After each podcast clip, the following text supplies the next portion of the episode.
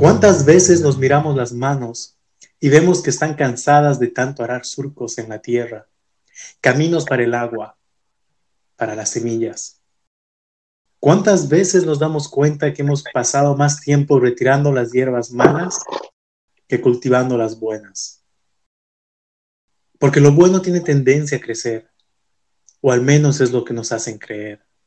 Todo en este mundo busca sobrevivir, más allá de cómo lo juzgues o de cómo lo quieras concebir, más allá de cómo lo busques o cómo te dejes descubrir. Una de las luchas más bonitas que encontramos es sin duda la de nuestro foro interno, pues en el fondo todos tenemos dilemas existenciales, dilemas que nos empujan a crecer, a descubrir colores inexistentes, figuras irreales y ante todo batallas invencibles. Bienvenidos a un nuevo episodio de Melodías en Palabras la aventura de la vida, del amor y de otros demonios. Y no quiero distraerlos más con estas divagaciones y quiero saludar a Mirna. Mirna, ¿cómo estás? Bienvenida a este episodio. Muchas gracias, René. Estoy muy bien. Espero que tú también. Sí, estoy, estoy feliz, estoy tranquilo de estar en esta aventura. Ya, ya voy por el cuarto episodio y eso me llena de, de grata satisfacción. Y bueno, quiero, a modo de darte la bienvenida, quiero regalarte algo que es muy difícil conseguir.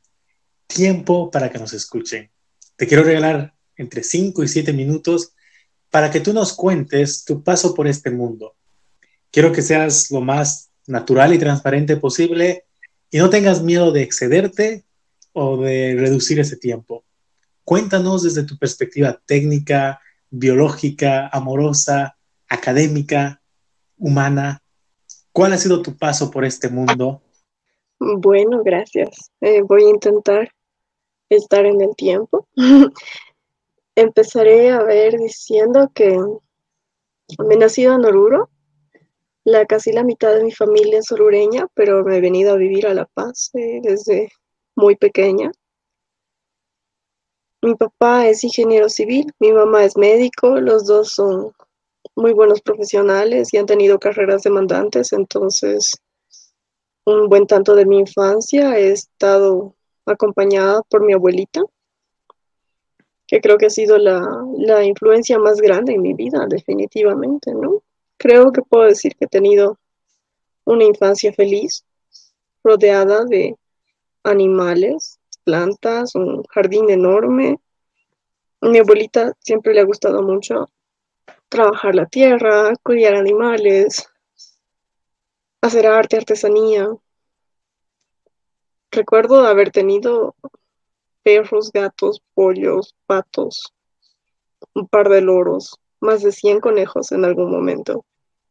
Una oveja que creo que ha sido. sí, en algún... 100 conejos. en algún momento hemos contado más de 100 conejos en el patio, sí. Han empezado siendo dos, tú sabes cómo son esas cosas. He escuchado, he escuchado. Entonces, eh, sí, eh, soy hija única, entonces eh, creo que mi infancia podría haber sido un poco más solitaria, pero, pero no, he estado rodeada de vida, he sido muy feliz y creo que eso me ha marcado mucho. como ha sido maestra rural, ha sido también muy exigente en, en el ámbito académico conmigo y creo que eso me ha marcado mucho también. Entonces, mismo después de que, de que ella se ha ido, nos ha dejado hace unos cuantos años ya, eh, siempre he sido muy exigente conmigo misma, mucho más allá de lo que mis papás me exijan. Entonces, creo que eso ha sido algo también que, me ha marcado mucho, como ser la, la, la típica nerd, ¿no? La corcha del cole pero y ha sido algo por, por propio gusto, ¿no? Por, casi porque estaba en mi naturaleza. He estudiado, toda la vida he querido estudiar arte, porque pintaba mucho con ella. Y en el último año del cole eh, nos ha venido una pequeña crisis económica y, y nos hemos dado cuenta de que tal vez no era lo mejor estudiar solamente arte, o que la realidad de los artistas es un poco difícil en el país. Entonces he decidido hacer dos carreras al mismo tiempo. He hecho arte y ingeniería ambiental. Ingeniería ambiental porque me gusta la naturaleza y me gustaba la química, toda esa parte un poco más científica. Y ya en ingeniería ambiental he empezado a unirme a muchos grupos de voluntariado, grupos de jóvenes. Mm, soy guía. Este es un movimiento de educación no formal enfocado en niñas y en mujeres jóvenes, parecido a los scouts, pero no totalmente igual, sobre todo por el, porque solamente enfocado en, en mujeres. Y gracias a este movimiento he podido participar en reuniones multilaterales de nivel de Naciones Unidas de acuerdos ambientales en cambio climático, sostenibilidad, biodiversidad, y ahí he tenido el chance de, de conocer que existían movimientos juveniles involucrados en temas que, que me interesaban, ¿no?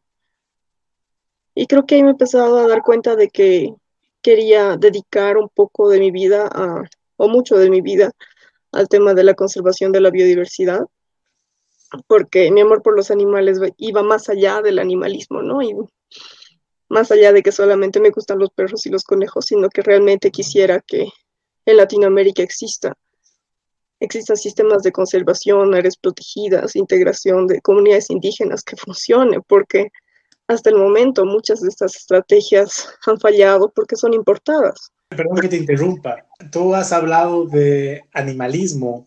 Eh, ¿A qué te refieres con animalismo? Porque no todas las personas estamos al tanto de, de esa palabra creo que se define el animalismo, o sea, como, como cualquier ismo es un extremo, es un tipo de activismo basado en el amor profundo a los animales.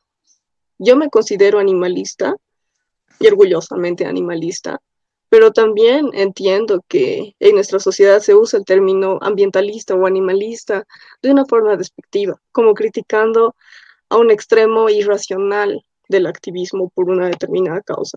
Por eso digo más allá del animalismo, porque sí me considero animalista, pero más allá de eso me considero conservacionista. Nuevamente, por conservacionismo te refieres a... Alguien eh, preocupada en extremo por el tema de la conservación. Y por conservación me refiero a, a la protección y el uso sostenible de la vida que tenemos alrededor. No me animaría a llamarle recursos, pero muchos lo llaman recursos naturales, ¿no? Entendido. Entonces, no, nos decías que eh, gracias a, esa visibilidad que te dio ser guías, has podido conocer otros movimientos, has podido participar y, te gustaría mucho implementar o ver implementados problemas o soluciones de biodiversidad en Latinoamérica. Y también mencionabas que muchos de esos proyectos que han intentado implementarse han fracasado porque han sido importados y ahí te cortaba. Puedes continuar con tu con tu paso por el mundo. Te devuelvo. Gracias. Y sí, sí, eso me ha dado mucha perspectiva, que, he aprendido más de estos movimientos eh, de sociedad civil que de la propia universidad, ¿no? Y, y me ha guiado por, por un camino totalmente distinto al que planeaba, ¿no? Yo solamente quería ser pintora y de repente me he visto tan envuelta en el tema de, del activismo y la conservación y, tal que he decidido intentar hacer una maestría en conservación. He logrado hacer una maestría eh, en biodiversidad y bosques tropicales, que ha sido una experiencia maravillosa porque además he pasado clases en Bélgica, en Italia, en Malasia, entonces he podido como conocer perspectivas de docentes con experiencia en temas de conservación en lugares muy distintos, ¿no? Y, y poder sacar ideas de eso y bueno, ahora trabajo en temas de incidencia política a nivel de la Convención de Naciones Unidas de Biodiversidad, pero también estoy tratando de ganar experiencia con ONGs, con proyectos más, más enfocados en realidades locales. Mi última experiencia ha sido en la Amazonía peruana, he trabajado con una organización que se llama el Instituto Chaikuni, trabaja con comunidades indígenas. Ha sido una experiencia maravillosa, lastimosamente ha tenido que parar los proyectos por el tema de COVID, pero más o menos en eso estoy. Y al mismo tiempo estoy tratando de reconectarme con, con el arte porque he dejado esa parte mía un poco olvidada todos estos años y, y siempre he notado que me faltaba algo. Entonces, también estoy en eso, intentando encontrarme. Perdón que sea un poco incidente en esto, pero eh, cuando dices arte, ¿te refieres a música? Arte pictórico. Pintura. Pintura. Eh, ¿Cuáles son tus artistas tus, tus pintores favoritos? Creo que mi top 3 son Mucha, Klimt y Van Gogh. Que vamos a poner los nombres en la descripción del podcast para los que quieran ver un poco. Creo que es mejor, no tendría mucho sentido que los describa con palabras, hay que ver su trabajo.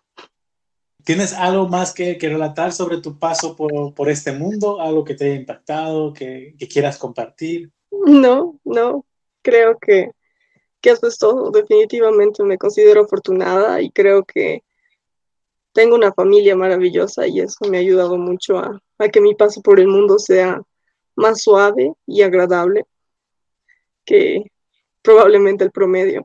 En tu paso por, el mundo hay algo que, que, me, que me gustó, que dijiste, eh, yo era la corcha, la, estudiosa del grupo, por gusto.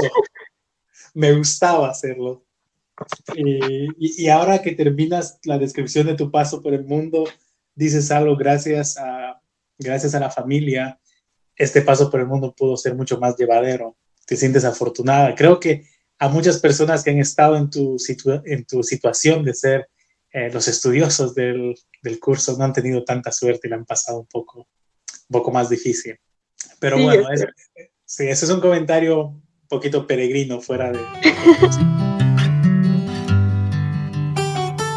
Una de las cosas que, me gustaría eh, saber y que me gustaría que compartas es qué cosas te gustan de este mundo. Y una de las razones por las que me gustaría que compartas esto y es algo que he estado mencionando en todos los episodios, es que las personas a las que he invitado a esta aventura de melodías en palabras son personas que en, en un momento de mi vida me han inspirado mucho por, por algo, por la forma que tienen del mundo, por la actitud que tienen en el mundo. Y esta aventura es más o menos para compartir esas cosas.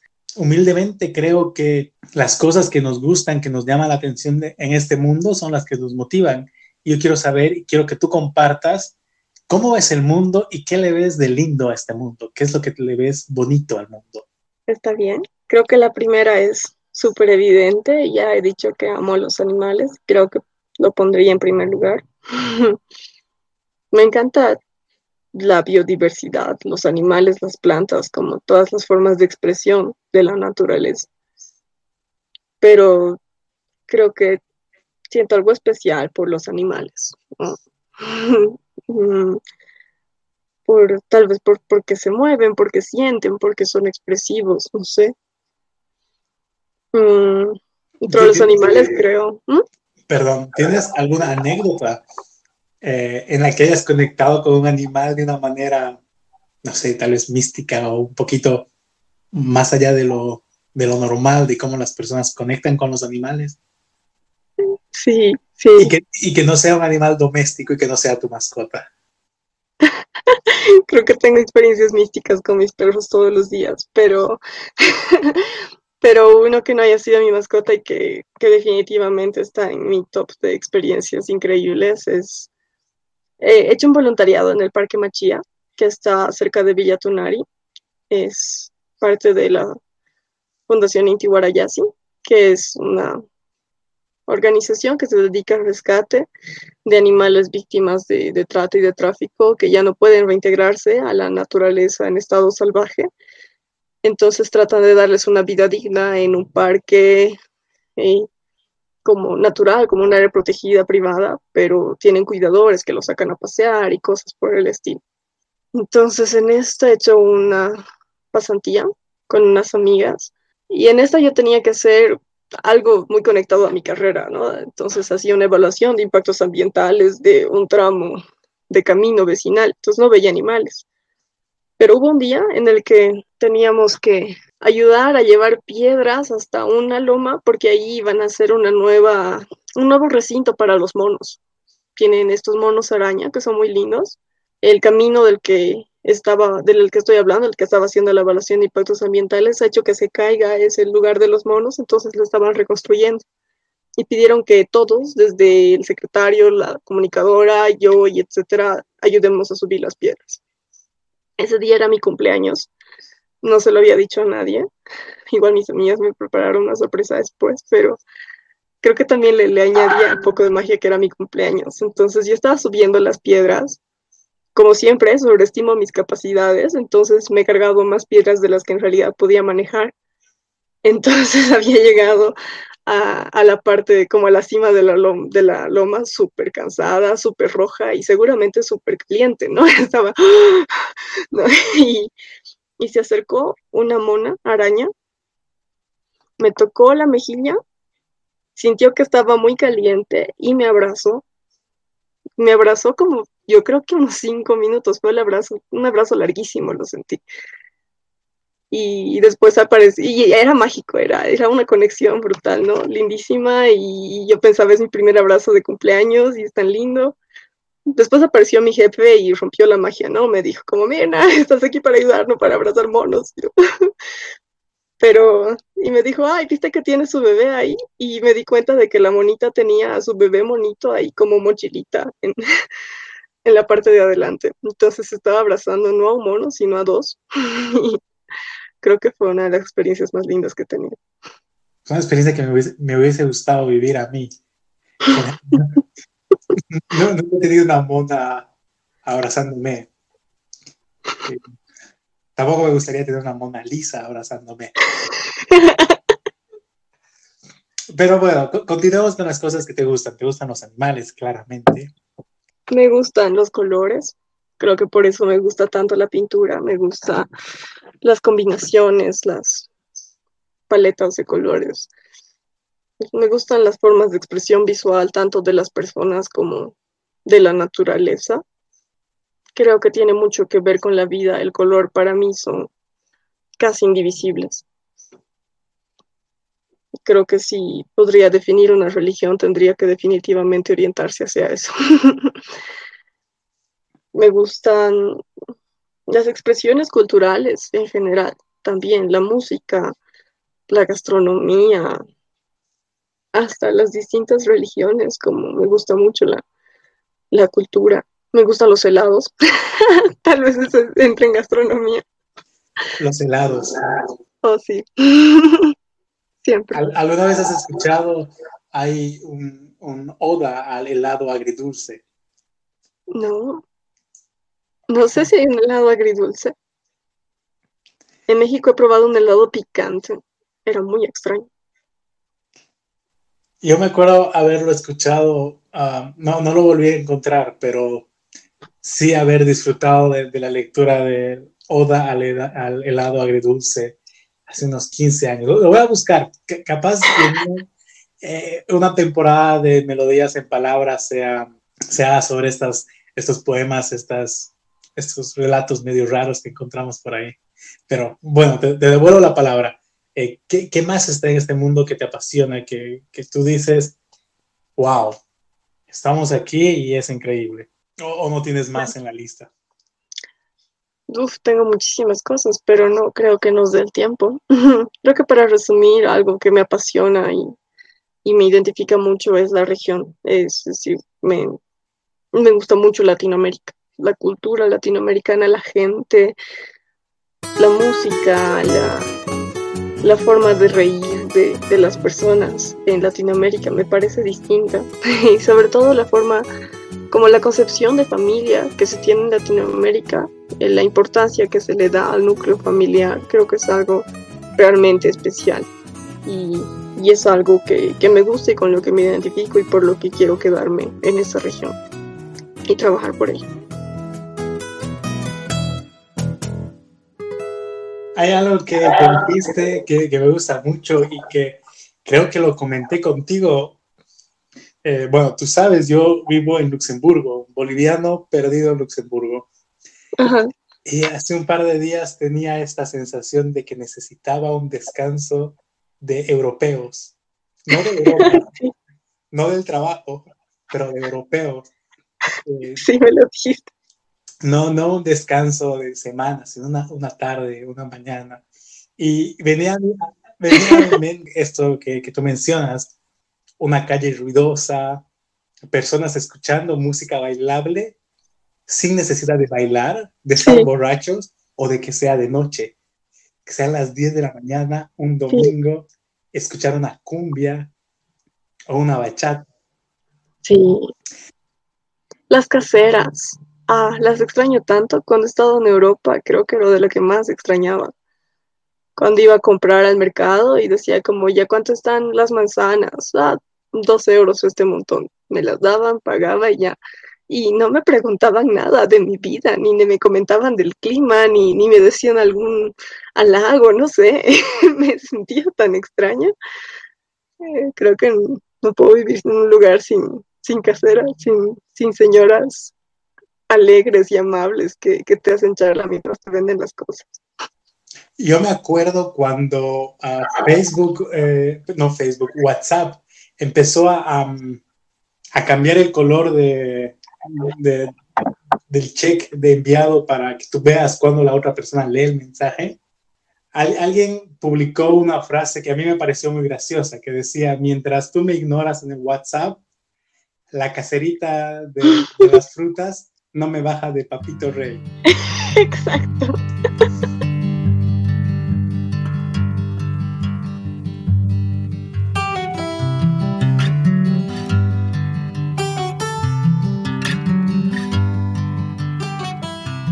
A ver, Mirna, eh, contanos qué cosas no te gustan de este mundo.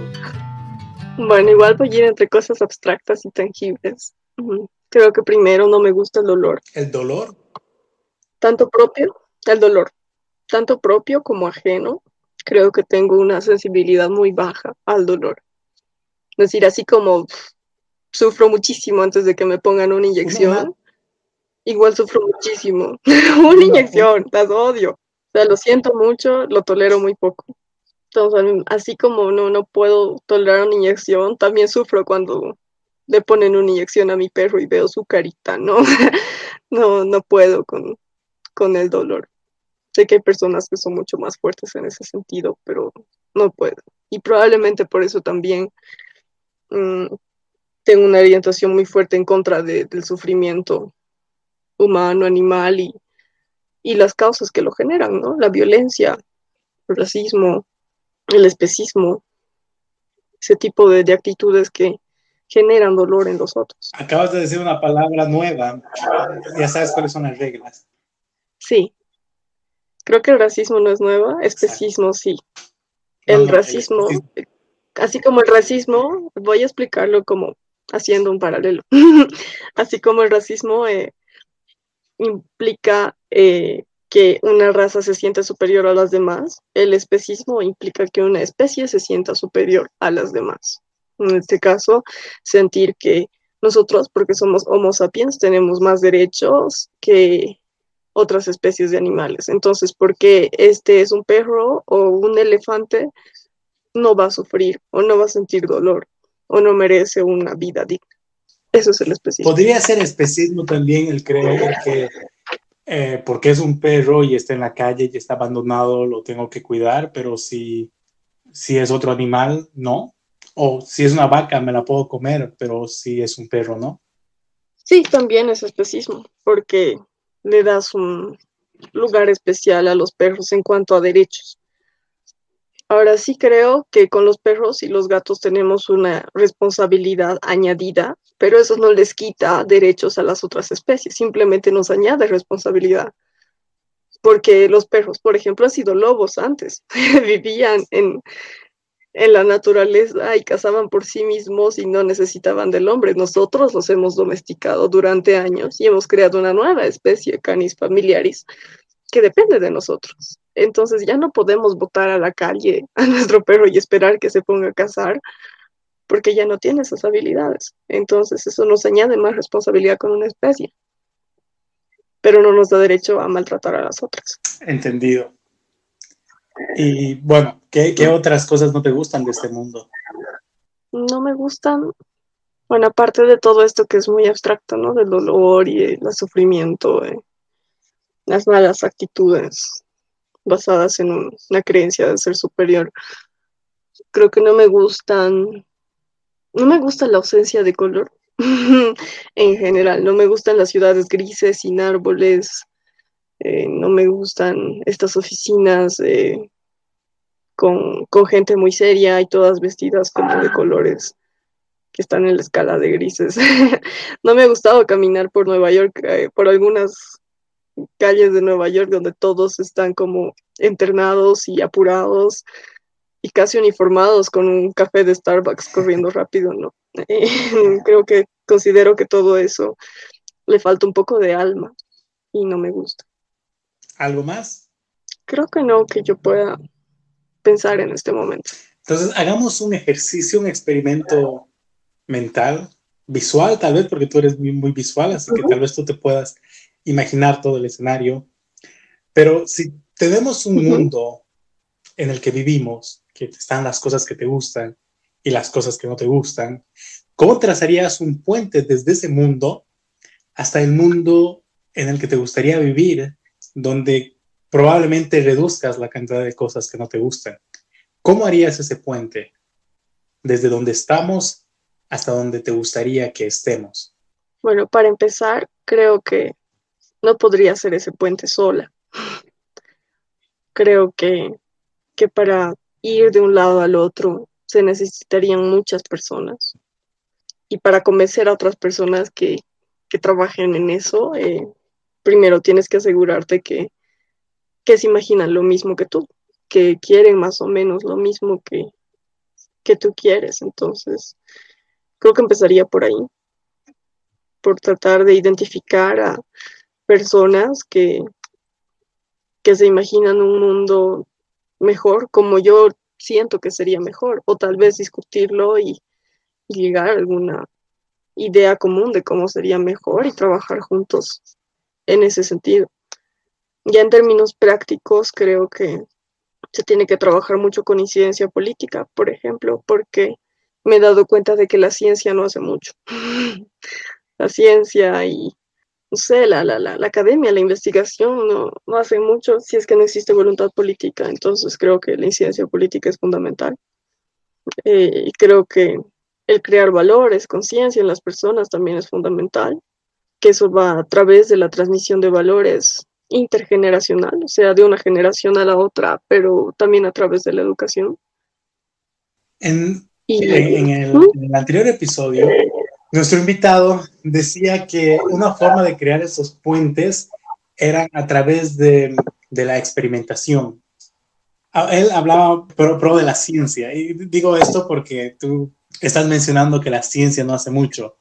Él decía que experimentar, llevar a, al método científico las teorías eh, sociales, las teorías filosóficas, podrían ayudar a encontrar mejores caminos y que experimentar como tal, cuestionar como tal y tomar el método científico era una forma de, avanzar hacia, poder juntar esos dos mundos o ir de un mundo al otro mundo. ¿Qué, ¿Qué, opinas de eso? Bueno, es complicado para mí porque yo misma he seguido una carrera un poco científica, ¿no? Hasta, por lo menos hasta terminar la maestría, pero en algún lugar he leído que la ciencia intenta, no, la ciencia ha creado la mitad de los problemas que intenta resolver. Eh, y me ha parecido interesante porque, y, es cierto, o sea, mucho de lo que llamamos desarrollo y progreso se ha creado con apoyo científico. Y ahora los resultados que tenemos de contaminación, inequidades y etcétera, no los puede resolver la ciencia. Hay que resolverse con, con actitudes, ¿no? O sea, no vas a resolver la pobreza con ciencia. O sea, probablemente hay cosas, ah, hay soluciones técnicas que pueden aliviar problemas de pobreza. Por ejemplo, toda la ingeniería de sistemas sanitarios y provisión de agua potable es necesaria, pero existiría menos pobreza si existiera la voluntad política de que la riqueza se distribuya de una forma más equitativa entre las personas. Pasó lo mismo con problemas ambientales, es decir, el cambio climático está súper estudiado científicamente. Tenemos reportes científicos como los reportes de, del IPCC, el panel intergubernamental del cambio climático, que son varios científicos voluntarios juntos tratando de producir ciencia para mostrarle al mundo eh, lo complicada que está nuestra situación y lo urgente de tomar acciones, pero eso no ha logrado generar ningún cambio en niveles prácticos. Los gobiernos siguen teniendo políticas extractivistas y seguimos dependiendo del carbono. Eh, seguimos dependiendo de una economía basada en petróleo cuando podríamos cambiar a otros tipos de economías más sostenibles. Entonces, por eso tal vez me he frustrado un poco como, como wannabe científica, porque me he dado cuenta de que estudiar mucho no me llevaba a, generar cambios y convencer a una comunidad, al alcalde de una comunidad o a quien sea que, que, pone el financiamiento para proyectos, eso sí puede generar más cambios en algunos casos. A veces me pregunto, y, y lo preguntaba también en, la, en, el anterior episodio, que si para disfrutar del mundo es realmente necesario cambiarlo, o más bien cambiar nosotros, o encontrar un, un punto intermedio. Eh, a mí, bueno, tú sabes, tú me conoces, a mí me encanta la lluvia, me encanta mojarme bajo la lluvia. Y uh -huh. lo que pienso es, ¿cómo por, por ser tan tercos de no querer mojarnos, hemos inventado pues casas, paraguas, techos y también hemos privado al suelo de, de recibir la lluvia gracias a los concretos y a los asfaltos? Eh, estoy muy, muy, muy de acuerdo con lo que dices.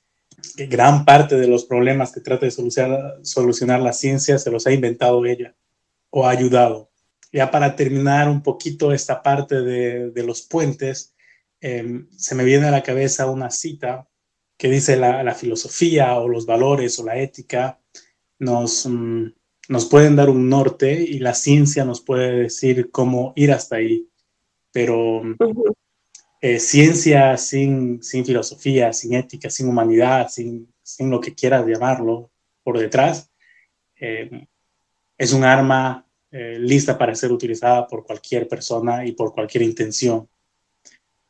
Y por otro lado, eh, mucha, mucha convicción sin los medios necesarios para hacerlos, desde científicos hasta políticos, tampoco nos llevan lejos. ¿no? Sí. quiero preguntarte, ¿cuáles son tus pasatiempos hoy por hoy? Yo soy una persona que cree que las personas cambian, las personas no tienen los mismos pasatiempos a lo largo de su vida. Y me gustaría saber cuáles son los tuyos actualmente y cómo han evolucionado a través de, de tus días, de tus años, de tus carreras y de tu disponibilidad de tiempo. Y, qué es lo que has mantenido como parte de tu esencia en tus pasatiempos. Bueno, en este momento le estoy dedicando mucho tiempo a la acuarela. No sé si podría llamarle un pasatiempo, porque he estudiado pintura, ¿no? Es casi mi carrera, pero no me pagan por eso. Entonces, no sé, pero eh, sí es simplemente una rama de la pintura que estoy explorando un poco más estos días, porque es algo que se puede hacer con poco tiempo el óleo, los pasteles, son técnicas que demandan mucho tiempo y, y, ahora no puedo permitirme hacer eso. He empezado a dar clases de acuarela a una niña eh, y, lo considero casi una pausa en, entre los documentos complicados que estoy leyendo y, y todos mis problemas. Es, es un descanso poder compartir eh, visiones y técnicas con alguien interesado y los niños son maravillosos y esta niña en particular es maravillosa, entonces tal vez evolucione en el sentido de que me doy cuenta de que me está gustando mucho compartir el arte y tal vez quisiera dedicarme más a esto de, de compartir arte, no le llamaría enseñanza, pero compartirlo con otras personas que puedan hacer lo mismo. Estoy también ahora dedicándole más tiempo a, a la reparación, aunque suene un poco gracioso, pero eh, me fascina el movimiento de, de reparar, de lucha, este movimiento de la lucha contra la obsolencia programada. Voy a explicar el término. eh, hablan, o sea, que todas las, muchas cosas que se producen ahora, eh, que se producen en, en, en, línea, en masa. Tú sabes más de esto que yo, en realidad. Creo que lo puedes explicar mejor, pero que casi todos los celulares, las computadoras, eh, las secadoras, están diseñadas para arruinarse, arruinarse en poco tiempo, además. Entonces, eh, me gusta que haya algún movimiento de resistencia, sobre todo entre los jóvenes y en las ciudades que están como retornando a aprender estas habilidades técnicas para reparar las cosas y, luchar contra eso, decir, no, mi celular no se va a arruinar, lo voy a arreglar. entonces eh, me divierte y estoy empezando como de a poco a tratar como de jugar con destornilladores y pegamentos y, cositas para reparar las cosas que hay en mi casa que ya no funcionan. Eh, tal vez lo he hecho desde chiquita, como siempre he estado como pegando los juguetes que se me rompían y tal, pero, pero a la larga sí quisiera que evolucione en algo así como un taller, ¿no? Creo que creo que muchos de mis sueños terminan o se implementarían en un taller en el que pueda compartir arte, pero también compartir estas cosas como de lucha, de, reparar cosas, de, no sé, como también, no sé, compartir como cosas o pasatiempos divertidos con, con la comunidad, pero al mismo tiempo generar algún tipo de resistencia. Resistencia al sistema. Resistencia al sistema, resistencia contra el aburrimiento, resistencia contra la soledad también y contra la escala de grises que a veces siento que nos imponen. Hablando de cosas que nos imponen, hablando de eventos que nos imponen sensaciones, ¿qué sabor de boca te, han dejado los últimos eventos del mundo? Y en particular de, Bolivia, en Latinoamérica. Me refiero a la pandemia, me refiero al COVID, a toda la situación política por la que atraviesa el país. ¿Cómo, cómo te queda eh, la escala visual? ¿Cómo te quedan los colores después de todo esto? Puedes explayarte todo, todo lo que quieras. creo que me ha cambiado mucho la perspectiva en muchos aspectos. Creo que me ha... Creo que una problemática que siempre la he sentido como de algún modo presente, pero no tan fuerte hasta que ha pasado esto, ha sido la temática de, de la migración la aceptación de los migrantes en otros países, en otras realidades. Y me ha tocado muy fuerte porque, porque la pandemia me ha pillado en Perú, ¿no? Y, no solo en Perú, sino en la Amazonía peruana, en Iquitos, que es una ciudad de la que solo puedes salir en avión, no puedes salir ni en bus ni en bote. Entonces, cuando han cerrado fronteras y ya han cerrado el aeropuerto, no tenía cómo volver a casa. Y costó muchísimo, he salido en un avión militar con los últimos turistas que quedaban en Iquitos y, he tenido que esperar casi un mes en Lima que, que el consulado de Bolivia pueda hacer algo para conseguirnos un avión que nunca llegó y al final gestionamos un bus entre las propias personas que podían costearse el bus, pero había que pagar un hotel además eh, por dos semanas y un hotel que cumpla con los requerimientos del CEDES. Eh, entonces, hay muchas personas que no han podido pagar eso y se han quedado en Perú. Y son personas que han perdido sus fuentes de trabajo, que, que además no tienen un seguro de salud. Entonces, si se enferman, están en un país que no les reconoce ningún derecho y, su propio país no les está permitiendo volver a entrar. Eso me ha hecho reflexionar sobre la situación que pasan personas que viven esta realidad a diario y de una forma mucho más dura de la que yo la he vivido. Es decir, yo podía pagarme un hotel mientras estaba en Lima, pero y todos los migrantes eh, víctimas de, conflictos bélicos que están migrando en Europa, ¿cómo le hacen? Y pierden todo y no pueden volver. Eh, los migrantes latinoamericanos en Estados Unidos y, toda la política tan dura contra ellos que, que ha comenzado con el gobierno de Trump. Y todo eso creo que es algo que tal vez se me ha pintado mucho más claro que como lo tenía antes. O sea, antes para mí era una historia bien triste de personas que llegaban a, no sé, Europa en barcos y, y a veces ni lo recibían, pero ahora lo he, lo he visto mucho más de cerca, ¿no? Con muchas más matices. Otra cosa que se me ha pintado más también ha sido, y tal vez más de verde, ha sido el tema de la medicina tradicional, porque he visto en, en la Amazonía como el sistema de salud estaba en pañales, ¿no? No estaba para nada listo. Cuando la, el COVID ha llegado allá, la ciudad de Iquitos, que tiene medio millón de habitantes, tenía cuatro respiradores y 10 unidades de terapia intensiva. Entonces, eh, no ha podido. Ha colapsado el sistema de salud y, y las personas que estaban en pueblos indígenas, que además están a días o horas de distancia en barco de la ciudad, han tenido que empezar a, ver cómo curarse con sus propios medios y ahí ha salido la medicina tradicional. Los chamanes, eh, los tecitos, las vaporizaciones, los aceites esenciales y toda esta sabiduría ancestral y cómo han logrado curarse y salir de cuadros clínicos muy complicados con lo que ellos tenían a la mano. Y aquí en Bolivia también se ve mucho, ¿no? Ayer una señora que está en el negocio de talabertería al lado de mi casa me ha dicho, tienen que conseguir matico, es esta hierba que, va a prevenir que se contagien, ¿no?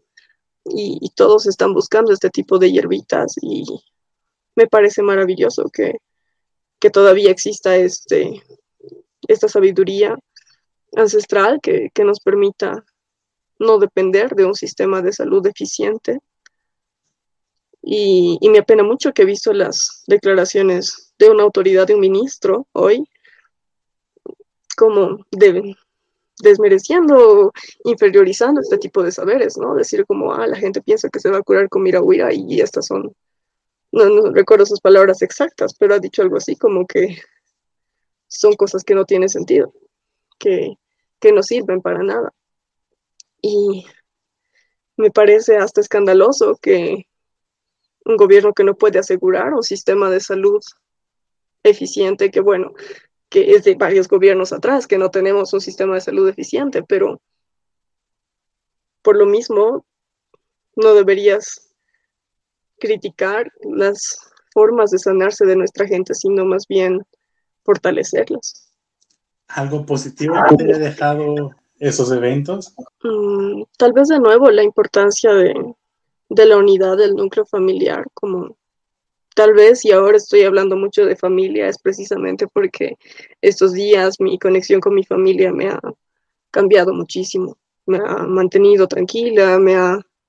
Y además me he dado cuenta de qué es lo que más me importa, o sea, mi, mi desesperación máxima de volver al país era estar cerca de mi familia por si pasaba algo malo. Entonces, el estar cerca de, de mi familia y poder tener su compañía y poder reír, y disfrutar eh, de ellos pese a la situación allá afuera, creo que es algo positivo, definitivamente. Y que tal vez no nos damos cuenta en condiciones normales porque estamos enfocadísimos en nuestro trabajo, vamos a la oficina, volvemos y saludamos a, a los que están en la casa y ahora que convivimos todo el tiempo con ellos, recién nos damos cuenta de lo, de lo importante que es. Hay, hay muchas cosas que solo en época de crisis podemos apreciarlas, ¿no? No sé si eso es un plus de las crisis o un menos de los tiempos de paz. sí. Tal vez en los tiempos de paz deberíamos tratar de romper esas, esas transparencias, esos vidrios que no vemos y que consideramos invisibles y que consideramos que siempre van a estar ahí. Mira, tú sabes que a mí me encanta hablar contigo y podría estar hablando horas y horas eh, creo que esta es una de las pocas veces en las que tú has estado hablando, no yo. Y mi última pregunta. Tenía que pasar. ¿Perdón? Tenía que pasar alguna vez. Tenía que pasar, tenía que pasar. Eh, ¿Cuántos años que nos conocemos ya? Desde el 2009. Algo así. Cerca, sí. cerca de 11 años. La cantidad, la cantidad de canciones, poemas que, que han pasado por nuestras vidas. Me acuerdo una anécdota, en realidad tendría que hacerte la última pregunta, pero quiero contar esta anécdota. Me acuerdo una vez que nos vimos en La Paz, en, en la Plaza Baroa, con el romancero gitano y estábamos leyendo poesías de Lorca. Sí. No, no puedo separar Lorca de, de esas tardes de, de, conversación contigo, ni tampoco al osito de peluche de Taiwán, de los auténticos decadentes. que sonaba en tu, celular cuando, cuando te llamaban. Sí, sí, lo he tenido de pacto en un tiempo. no sé por qué. Tardes muy lindas, recuerdos muy lindos. Y bueno, en esta este mundo loco de COVID, de crisis, de distanciamiento social, y ya para despedirnos, quisiera que nos compartas qué es lo que te motiva a seguir, no a seguir viviendo, no a seguir luchando, sino a seguir creyendo que un mundo mejor es posible. Creo que lo que más me motiva son las luchas de otras personas. Es decir, ver movimientos como, sé, como el más reciente del Black Lives Matter o, los movimientos a favor de los indígenas o, el pequeño movimiento que se ha generado en Bolivia cuando ha cerrado el Ministerio de Culturas. Eh, y cuánta gente se ha, se ha enojado y empezado a, a expresar porque para ellos la cultura es tan importante. Todos esos pequeños movimientos de resistencia me inspiran y me hacen creer que no somos pocos, eh, somos muchos y cada vez más ruidosos y, y, eso es una buena señal. Muy bien, no, no, tengo, no tengo más que preguntar, no tengo más que agradecerte por el tiempo que, que estás dando a esta iniciativa, a Melodías en Palabras, que a esta saga que se llama Explorando Bolivianos y como lo vengo repitiendo, son personas que quiero mucho, que me han inspirado mucho, que tienen cosas que admiro, cosas que cuando sea grande quisiera hacer. Muchas gracias nuevamente. Si tienes algo que decir, pues te doy la palabra y si no, pues hasta que llegamos con este episodio de Melodías en Palabras. Nada más. Gracias a ti por el tiempo, no solo en esta entrevista, sino todo el tiempo que me has dedicado en estos años de amistad. Siempre lo he dicho y siempre lo voy a decir y para todas las personas que nos están escuchando, lo más importante siempre va a ser la amistad. No importa la relación que tengan, todo se puede construir sobre una amistad sólida. Se puede hablar, se puede discutir, nos podemos pelear, pero siempre siendo transparentes y amigos. Mirna, muchas gracias y muchas gracias a todos los que nos escuchan por acompañarnos un episodio más y nos vemos en el siguiente episodio, Melodías en Palabras, porque tus palabras revelan más en la forma en la que las dices que lo que realmente dices. Chao.